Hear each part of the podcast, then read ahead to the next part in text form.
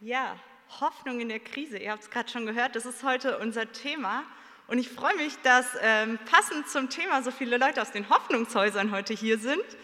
Ähm, und das ist echt mein Wunsch für den Morgen heute, dass auch diese Kirche hier zu einem Hoffnungshaus wird, dass wir Hoffnung erleben dürfen. Und Jesus, darum möchte ich dich bitten, dass, dass, dass, ähm, ja, dass du diesen Raum mit deiner Hoffnung füllst und unsere Herzen füllst. Amen. Never waste a good crisis. Das ist ein ähm, Satz, den ich in dieser Corona-Krise schon ziemlich oft gehört habe. Auch in der Wirtschaftskrise 2007, 2008 ging der schon irgendwie so um die ganze Welt. Und ursprünglich ist er sogar noch ein Stückchen älter. Ursprünglich soll nämlich ähm, Churchill nach dem Zweiten Weltkrieg irgendwann mal gesagt haben, Never let a good crisis go to waste. Tja, aber stimmt das denn? Kann eine Krise denn wirklich gut sein? Und ist es nicht immer irgendwie verschwendete Zeit? Ich würde jetzt gern mal mit euch schauen, was die Bibel denn zu dem Thema sagt. Da gibt es nur ein Problem. Wenn ich meine Bibel aufschlage und nach dem Stichwort Krise suche, dann werde ich feststellen, das kommt da exakt nullmal vor. Was heißt das? Ging es den Leuten damals besser als uns heute? Kannten die keine Krisen? Ich glaube nicht. Sondern wenn ich so in der Bibel lese, dann fallen mir eine ganze Menge Menschen auf, die durch ziemlich heftige Krisen durchgegangen sind. Das, glaube ich, berühmteste Beispiel, was ziemlich oft kommt, ist immer Hiob. Hiob, der alles verliert, sogar seine eigene Familie. Aber da sind noch so viele mehr. Abraham und Sarah, die sich dringend Kinder wünschen und einfach keine bekommen können. Simson, der von seiner großen Liebe betrogen wird. Jona, der einen Job machen muss, auf den er einfach so überhaupt gar keinen Bock hat. Und so weiter und so fort. Ich glaube, wenn wir die Bibel lesen, dann werden wir feststellen, ja, Krisen hat es damals wie heute gegeben. Egal, ob es dabei um Krisen geht, die irgendwie so eine ganze Gesellschaft betreffen, wie so eine Corona-Krise, oder um so ganz persönliche, individuelle Krisen. Liebeskummer, ein unerfüllter Kinderwunsch, Ärger auf der Arbeit, Stress unter Freunden, in der Familie und, und, und. Ich glaube, die Liste könnte man ewig weit fortsetzen. Und die große Frage ist doch, wie gehen wir damit um, mit den Krisen, die das Leben so mit sich bringt? Und ähm, Paulus stellt dazu eine ziemlich spannende Theorie auf und da wollen wir jetzt mal reinhören, was er sagt. Da wir nun gerecht geworden sind durch den Glauben, haben wir Frieden mit Gott durch unseren Herrn Jesus Christus. Durch ihn haben wir auch den Zugang im Glauben zu dieser Gnade, in der wir stehen, und rühmen uns der Hoffnung auf die Herrlichkeit, die Gott geben wird. Nicht allein aber das, sondern wir rühmen uns auch der Bedrängnisse, weil wir wissen, dass Bedrängnis Geduld bringt Geduld aber Bewährung, Bewährung aber Hoffnung.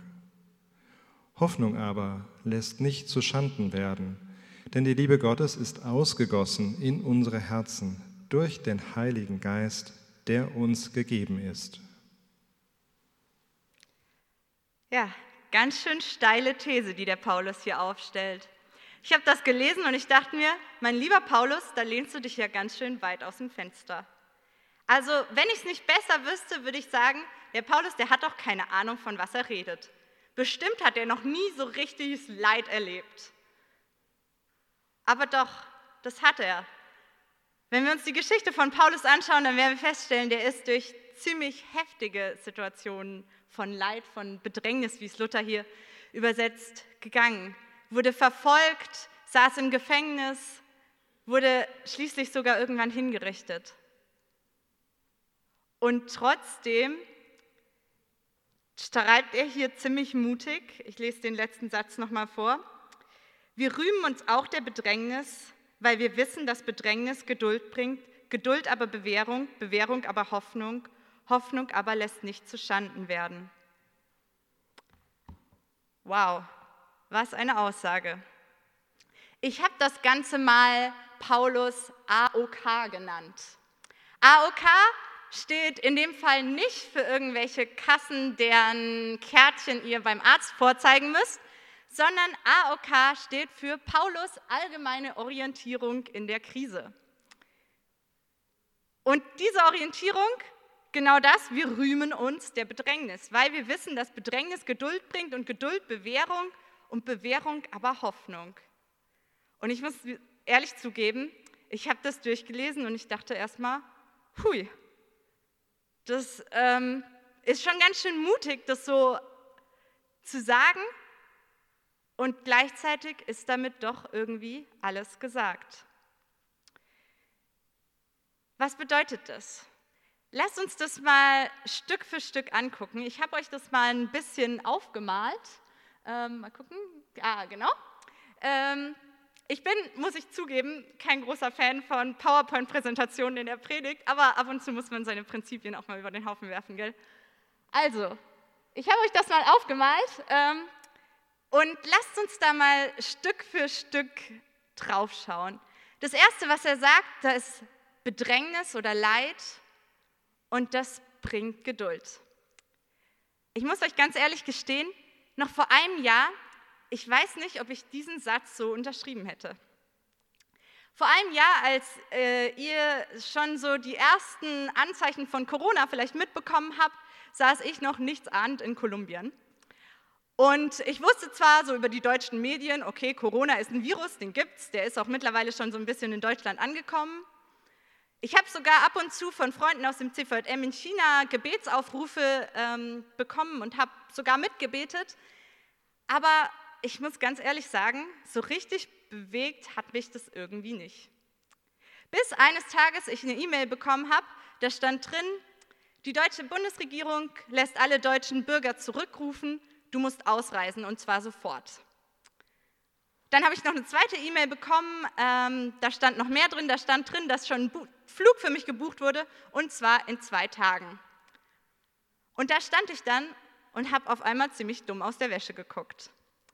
Und zwei Tage später, ich war dummerweise an dem Zeit, zu dem Zeitpunkt, als ich die Info gekriegt habe, noch in der falschen Stadt. Das heißt, ich habe mich erstmal irgendwie 14 Stunden im Bus auf den Weg in meine eigentliche Heimatstadt gemacht. Dann blieb mir noch ein Tag. Ein Tag, meine Sachen zu packen, mir irgendwie so die drei erstbesten Leute zu schnappen, ähm, die ich irgendwie greifen konnte, um mich wenigstens von irgendjemandem verabschiedet zu haben und mich wieder auf den Weg zu machen. Also, zwei Tage später, ich saß mit gepacktem Rucksack am Flughafen und los ging ein ziemlich verrückter Flug im Zickzack durch Südamerika. Vier Tage, fünf verschiedene Flughäfen und an keinem dieser Flughäfen wusste ich wirklich, hebt mein Flieger jetzt auch noch ab oder wird er vielleicht doch noch in letzter Zeit gecancelt? Und wenn ja, lande ich denn da, wo ich eigentlich landen soll oder wird der Flughafen doch noch in letzter Sekunde dicht gemacht. Es war eine ziemlich nervenaufreibende vier Tage und mein einziges Gebet war eigentlich nur, hey Gott, sorg dafür, dass ich irgendwie heil irgendwo ankomme. Es hat funktioniert, vier Tage später kam ich tatsächlich wohlbehalten in Frankfurt an und zu meiner großen Überraschung ist sogar mein ganzes Gepäck mitgekommen. Und da stand ich dann und ich weiß noch genau, wie ich gedacht habe, ah ja, Krise abgehakt. So, jetzt kommen vielleicht noch irgendwie zwei Wochen Quarantäne, aber dann wird schon alles wieder bei im Alten sein. Ich glaube, ihr wisst alle, ich hatte falsch gedacht. Wir waren damals mitten im Lockdown, der Lockdown wurde verlängert und nochmal verlängert und nochmal verlängert. Auf den ersten Lockdown folgte dann nach einer kurzen Sommerpause irgendwann ein zweiter Lockdown und so weiter und so fort. Ihr kennt ja die Geschichte.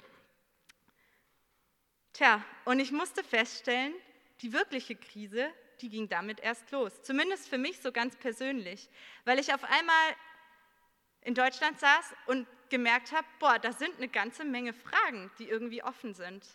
Da waren eine ganze Menge Dinge, wo ich nicht wusste, wie geht es denn jetzt weiter. Alles, was ich wusste, ist, ich werde irgendwann nach Esslingen gehen und da äh, einen neuen Job anfangen. Damit wusste ich vielleicht schon mal mehr als manche andere in der Zeit. Ähm, und trotzdem waren da Fragen über Fragen, die in meinem Kopf rumgepurzelt waren. Ich wusste nicht, wo wohne ich denn jetzt in der nächsten Zeit. Ich hatte auch sonst äh, ziemlich in Deutschland essentielle Dinge, nicht mehr, sowas wie eine gültige Krankenversicherung oder Geld auf dem Konto und lauter solche Dinge. Und ich habe gemerkt, ich habe mein Leben gerade nicht mehr in der Hand, sondern wenn es jetzt noch einer in der Hand hat, dann ist es Gott.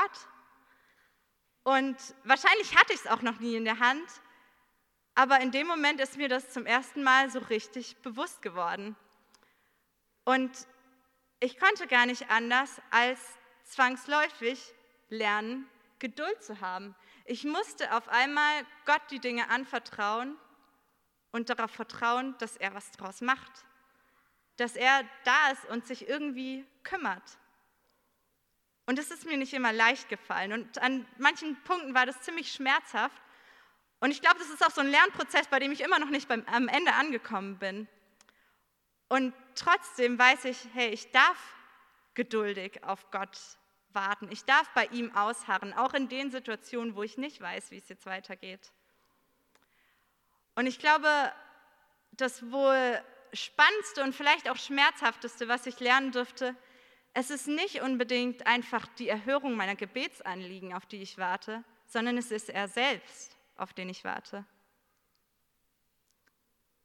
Und da saß ich dann und durfte Geduld lernen, musste Geduld lernen. Und ich glaube, so geht es ganz oft, da wo wir durch Leid, wo wir durch Bedrängnis durch müssen. Wir merken vielleicht erstmal, hey, irgendwas ist da gerade nicht in Ordnung, irgendwas stimmt gerade nicht. Und vielleicht können wir das erstmal gar nicht so unbedingt in Worte fassen. Und wir fangen an, mit uns selbst zu ringen. Und dann irgendwann kommen wir an den Punkt, wo wir Worte finden.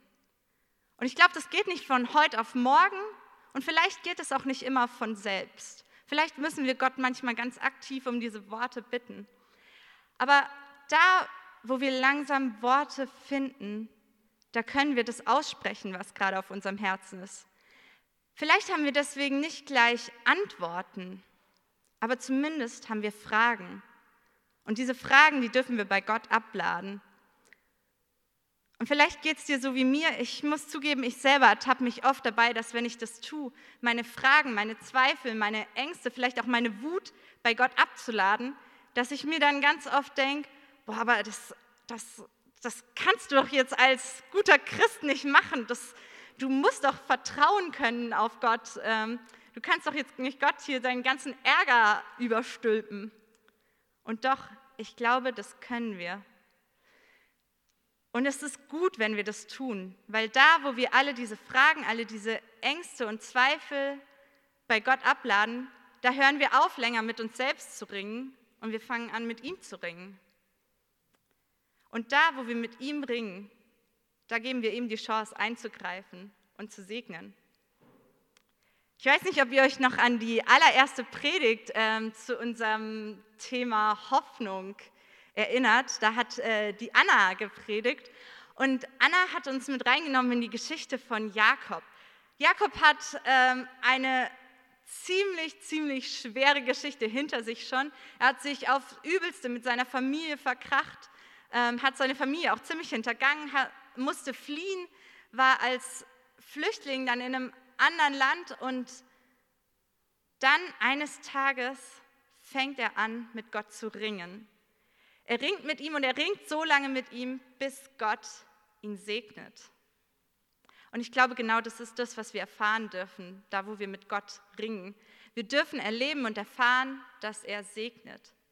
Und ich glaube, es gibt Situationen, da nehmen wir das vor lauter Leid gar nicht mehr so richtig wahr. Und trotzdem ändert es nichts an der Tatsache. Gott ist da und er segnet. Und versteht mich nicht falsch, das heißt nicht Friede, Freude, Eierkuchen und auf einmal ist alles wieder gut. Ich glaube, wir Menschen, wir machen oft einen großen Denkfehler. Wir verwechseln Segen ganz oft mit Glück. Jemand hat Geburtstag und wir wünschen ihm viel Glück und viel Segen auf all deinen Wegen. Aber das ist es nicht. Segen ist nicht gleich Glück. Segnet Gott nicht auch im Unglück, auch im Leid, vielleicht sogar gerade da? Da, wo ein Mensch unter Gottes Segen gestellt wird, da wird er unter Gottes Schutz gestellt. Und ich glaube, es sind gerade die Situationen im Leid, in der Krise, wo wir diesen Schutz am allermeisten brauchen. Gott greift ein und er segnet. Das dürfen wir erleben, auch in der Krise, auch in den schwierigen Zeiten. Und ich glaube, alles schwingt so ein bisschen mit, wenn Paulus sagt, hey, im Leid, in der Bedrängnis dürfen wir Geduld lernen. Es ist nicht immer leicht, geduldig zu sein, aber es lohnt sich, weil genau da, wo wir bei Gott ausharren, da dürfen wir ihn erfahren. Und Paulus redet weiter und er sagt, und diese Geduld bringt Bewährung. Und ich muss zugeben, das mit der Geduld war für mich schon nicht leicht, aber bei der Bewährung hatte ich endgültig so einen Knoten im Kopf.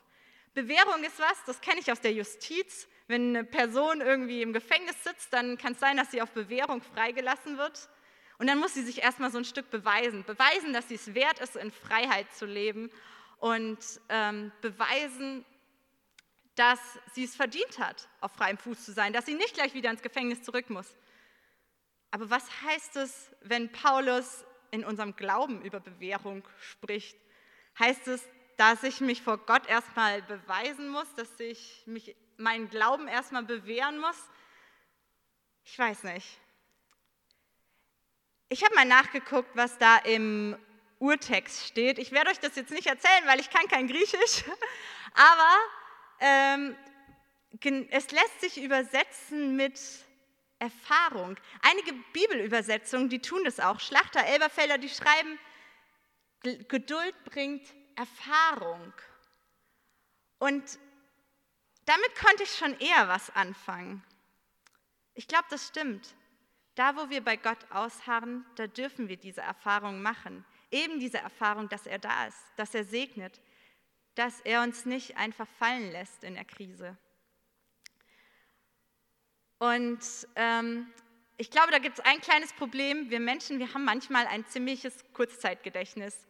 Ich kann da nur für mich selbst sprechen und ich äh, ertappe mich da immer wieder bei. Ähm, gerade dann, wenn es schwierig wird im Leben, dann vergesse ich ganz schnell, was ich schon so alles mit Gott erfahren habe. Und ähm, was ich im Sommer gemacht habe, als ich so äh, in meinem eigenen kleinen persönlichen Loch drin saß, ich habe mir einen Zettel genommen und ich habe mal all diese Erfahrungen aufgeschrieben, die ich nur allein in der ganzen Corona-Zeit jetzt mit Gott machen durfte. All die Momente, wo ich ihn erleben durfte, die Zusagen, die er mir gegeben hat und so weiter und so fort. All die Momente, wo ich seinen Segen erleben durfte. Ich habe das aufgeschrieben und ich musste feststellen, dass es eine ganze Menge war. Mehr als ich gedacht hatte. Und der Zettel, der klebt seither in meinem Kalender. Ich habe den sogar mit umgezogen, als ich an Neujahr den Kalender gewechselt habe. Und ich schaue da ab und zu mal drauf, wenn ich wieder denke, boah Gott, was soll das alles und überhaupt, was tue ich hier eigentlich? Dann hilft es mir, da drauf zu schauen und zu sehen, doch, aber Gott hatte es bis hierhin in der Hand und er wird es auch weiter in der Hand haben. Wir dürfen Erfahrungen mit ihm sammeln und diese Erfahrung gibt Kraft, gibt Kraft weiterzugehen. Diese Erfahrung gibt Hoffnung. Und damit sind wir auch schon beim nächsten Punkt. Bewährung oder Erfahrung bringt Hoffnung. Eine Hoffnung, die nicht zu Schanden werden lässt, wie Paulus es schreibt. Und ja, das stimmt. Als ich ähm, im Studium war, haben wir eine ganze Menge Psychologievorlesungen und es gab einen Versuch, den haben wir wirklich bis zum Erbrechen durchgekaut. Und zwar hat da ein Wissenschaftler mit Ratten experimentiert. Ziemlich brutaler Versuch. Ähm, er hat diese Ratten nämlich einfach ertrinken lassen und ich fand diesen Versuch grauenhaft, wirklich. Und trotzdem, das Ergebnis war verblüffend. Er hatte nämlich zwei Gruppen von Ratten. Die einen, die hat er einfach ins Wasser geschmissen und ertrinken lassen und gewartet, bis sie tot sind. Das war nach ungefähr 15 Minuten der Fall. Und die anderen, die hat er auch ins Wasser geschmissen, aber er hat sie nach einer Weile noch mal rausgeholt. Hat sie quasi kurzzeitig gerettet und hat ihnen eine kurze Verschnaufpause gegeben, bevor er sie dann wieder ins Wasser reingeschmissen hat. Was glaubt ihr, wie lange hat diese zweite Gruppe Ratten ausgehalten? Ideen? Eine Stunde. Wer bietet mehr? Sage und schreibe zweieinhalb Tage. Wie gesagt, ich fand diesen Versuch absolut grauenhaft und habe nie verstanden, warum wir den äh, so oft durchkauen mussten. Aber es war verblüffend, weil was ist hier passiert? Diese zweite Gruppe Ratten, die hat einmal in ihrem Leben erlebt, was es heißt, Hoffnung zu haben. Und diese Hoffnung hat ihnen Kraft gegeben. Diese Hoffnung hat sie durchhalten lassen. Zweieinhalb Tage lang. Wow. Und ich glaube, so ist es, auch da, wo wir Hoffnung schöpfen dürfen. Wir haben in Gott eine Hoffnung, die nicht zu Schanden wird. Und diese Hoffnung gibt Kraft. Diese Hoffnung lässt uns durchhalten. Von daher, vielleicht ist es hier gar nicht so eine Einbahnstraße, sondern vielleicht ist es mehr so ein Kreislauf. Hoffnung gibt Kraft in der Krise, im Leid, da, wo es schwierig wird. Und wir dürfen wissen, dass wir in Jesus eine Hoffnung haben, die nicht zu Schanden wird. Und ich gebe es zu, an der Stelle hinkt jetzt mein Vergleich mit den Ratten ganz schön gewaltig, weil die Hoffnung der Ratten, die ist zu Schanden geworden. Sie hatten jemand, der hat sie gerettet, aber letztendlich war das nur so eine kurzzeitige Rettung und letztendlich hat es dieser Kerl auch nicht gut mit ihnen gemeint, sondern es war eben doch nur ein Wissenschaftler, der eigentlich mehr an ihrem, seinem Versuch interessiert war als an den Tieren. Bei uns schaut es anders aus. Wir haben einen Retter, der ist an dir interessiert und zwar so, wie du hier und heute da sitzt. Und für ihn zählst du. Und er möchte dich retten. Nicht nur kurzzeitig, sondern bis in Ewigkeit.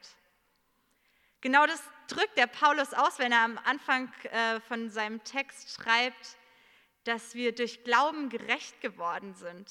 Wir haben es vorhin gehört. Wir sind vor ihm gerecht, wir dürfen zu ihm gehören und das, ihr Lieben, das ist unsere Rettung. Wir dürfen wissen, wir haben in Jesus eine Hoffnung, eine Hoffnung, die nicht zu Schanden wird, auch in der schlimmsten Krise nicht. Das ist Paulus AOK, Paulus allgemeine Orientierung in der Krise. Und vielleicht ist das Ganze ja doch sowas wie eine Krankenversicherung. Vielleicht ist es ja doch sowas wie eine Versicherung dafür, dass dann, wenn es uns schlecht geht, dann haben wir jemanden, an den wir uns wenden dürfen. Und ich will die Krise damit nicht schönreden. Ich habe jetzt viel von Hoffnung gesprochen und mir ist auch bewusst, dass es Krisen im Leben gibt, in denen es uns nicht so leicht fällt, einfach aufzustehen und weiterzugehen. Dass es Krisen im Leben gibt, die mehr mit uns machen als mal drei Tage schlechte Laune. Krisen, in denen es uns vielleicht sogar schwer fällt, Hoffnung zu schöpfen, Gottes Segen zu sehen, zu erleben, an ihm festzuhalten, auszuharren, Geduld zu haben. Und trotzdem, auch diese Krisen ändern nichts an der Tatsache, er ist da und er geht mit uns durch diese Krise durch. Er lässt uns nicht jämmerlich absaufen wie so eine Ratte, sondern er geht im Zweifelsfall auch mit uns übers Wasser. Er beamt uns nicht jetzt einfach über die Krise hinweg, aber er geht mit uns hindurch. Darauf dürfen wir uns verlassen. Eine Krankenversicherung versichert uns auch nicht dagegen, dass wir jemals krank werden. Aber sie versichert uns dafür, dass da, wo wir krank werden, dass wir einen Arzt haben, zu dem wir gehen dürfen. Und dieser Arzt ist Jesus. An ihn darfst du dich wenden, auch in der Krise. Auch da, wo du irgendwie drohst, an der Krise zu zerbrechen, zu scheitern. Wisst ihr, woher das Wort Scheitern kommt? Ideen? Okay, ich verrate es euch. Das Wort Scheitern kommt aus der Seefahrt. Und zwar aus Zeiten lange vor AIDA und Co., als die Leute noch mit Segelschiffen um die Welt geschippert sind. Weil woraus besteht so ein Segelschiff? Aus einer ganzen Menge Holzscheite. Und was passiert, wenn jetzt so ein Schiff aller Titanic irgendwo gegen so einen Eisberg donnert? es scheitert, es zerbricht.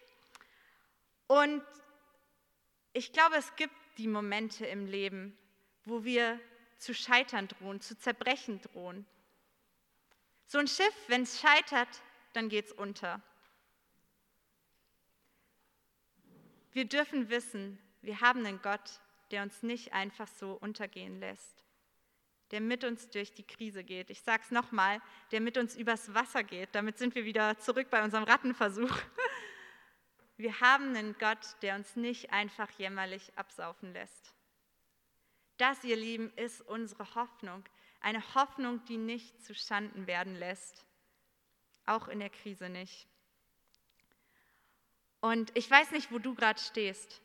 Vielleicht gehst du gerade mitten durch so eine Krise durch. Dann möchte ich dir das zusprechen und ich lade dich ein, nimm dir mal Zeit, nimm dir Zeit mit Gott, und bring das alles vor ihn, was dich gerade bewegt. Such Worte für das, was da gerade auf deinem Herzen ist und fang an, die Dinge auszusprechen bei ihm, Fragen zu stellen, Zweifel abzuladen, Ängste, Wut, Ärger, Schmerz. Bring das zu ihm, fang an, mit ihm zu ringen. Und dann schau mal, was er macht, wo du ihn erleben darfst, wo du vielleicht Erfahrungen sammeln darfst. Und ich möchte dir das mitgeben für heute. Du darfst eine Hoffnung haben, die nicht zu Schanden werden lässt. Und vielleicht bist du aber auch heute hier und sagst, hey, ich weiß gar nicht, was die schon den ganzen Morgen über Krisen erzählen. Also mir geht es gerade eigentlich super gut kann von einer Krise gerade nicht klagen, außer ein bisschen Corona um uns rum, dann freut mich das für dich. Aber dann möchte ich auch dir eine Challenge mitgeben. Dann such dir die Leute in deinem Umfeld, die gerade durch eine Krise durchgehen. Und ich bin mir sicher, die Leute gibt es. Den einen sieht man es vielleicht mehr an und den anderen weniger. Such dir diese Person und geh auf sie zu. Ruf vielleicht mal an, schau mal vorbei, sei für die da. Bete für sie, vielleicht sogar mit ihnen. Werde Hoffnungsträger. Ja, und in dem Sinne, lasst uns heute hier rausgehen als Hoffnungsträger und lasst uns diese Hoffnung weitergeben. Never waste a good crisis. Ob eine Krise jetzt gut ist oder nicht, darüber können wir uns gerne streiten aber lasst sie uns nicht verschwendet sein. Paulus schreibt ein paar Verse weiter, seid fröhlich in der Hoffnung, geduldig in Trübsal und beharrlich im Gebet. Und genau das dürfen wir tun. Wir dürfen beharrlich beten, Gott wirklich mit all dem, was uns gerade bewegt, in den Ohren liegen. Wir dürfen geduldig durchs Trübsal gehen, aber genauso dürfen wir auch fröhlich hoffen. Amen.